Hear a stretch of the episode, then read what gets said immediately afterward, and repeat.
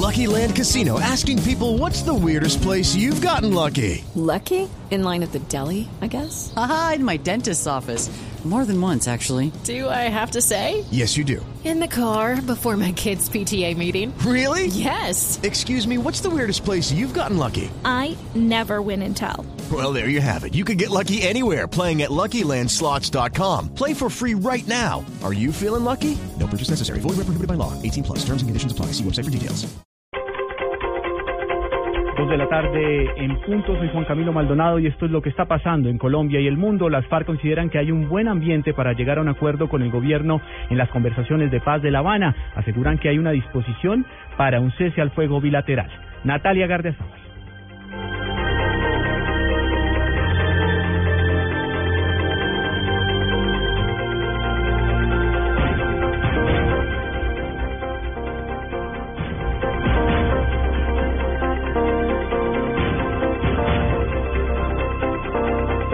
Documento publicado en la página web de la guerrilla de las FARC, alias Iván Márquez, integrante de la comisión de esta guerrilla en La Habana, asegura que es el momento para decretar un cese al fuego bilateral.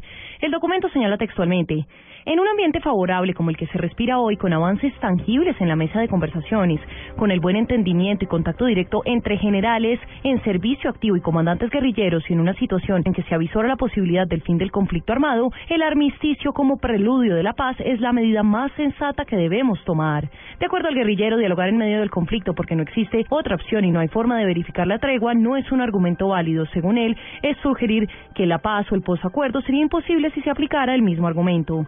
El documento señala también que no se saca nada a conseguir en la guerra en medio de las negociaciones, porque de acuerdo a alias Iván Márquez, se busca que no se generen nuevas victimizaciones. Natalia Gardea al Blue Radio. Blue Radio acompaña a los habitantes de Salgar, Antioquia, víctimas de la avalancha. Blue Radio, la nueva alternativa. Dos de la tarde, dos minutos. A esta hora en Salgar, en Antioquia, decenas de personas comienzan a retomar su cotidianidad tras la catástrofe que devastó gran parte del municipio. Asimismo, reviven los momentos de pánico y en medio de los destrozos comienzan a reconstruir su vida. Cubrimiento especial de Blue Radio. En el lugar de la tragedia está María Camila Díaz.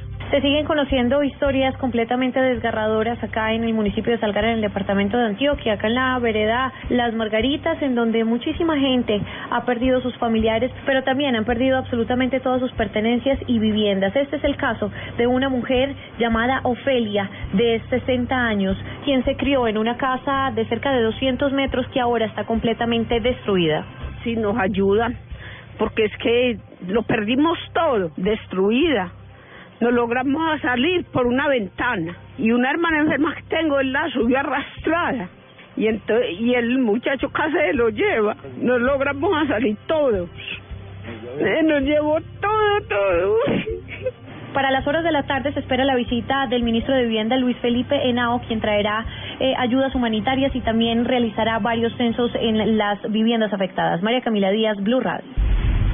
Más noticias en Blue Radio. La estatal petrolera Ecopetrol anunció que desde mañana comenzará la primera etapa del programa de venta de sus acciones de la empresa de energía de Bogotá, con el que espera recibir más de un billón de pesos. La oferta, que estará vigente hasta el próximo 21 de julio y equivale al 6,87% del total de las acciones en circulación de la empresa de energía de Bogotá.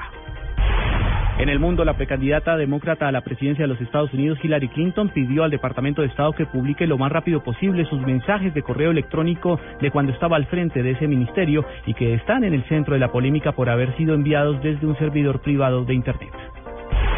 Y en deportes, la declaración, en declaración al canal TIC de Argentina, Adrián Napolitano, conocido con el alias del panadero, una de las personas más buscadas en estos momentos por las autoridades en Argentina, tras ser el autor del ataque a los jugadores de River Plate, señaló que no fue su intención herir a nadie, que está asustado y que no esperaba que la acción tomara la dimensión que alcanzó.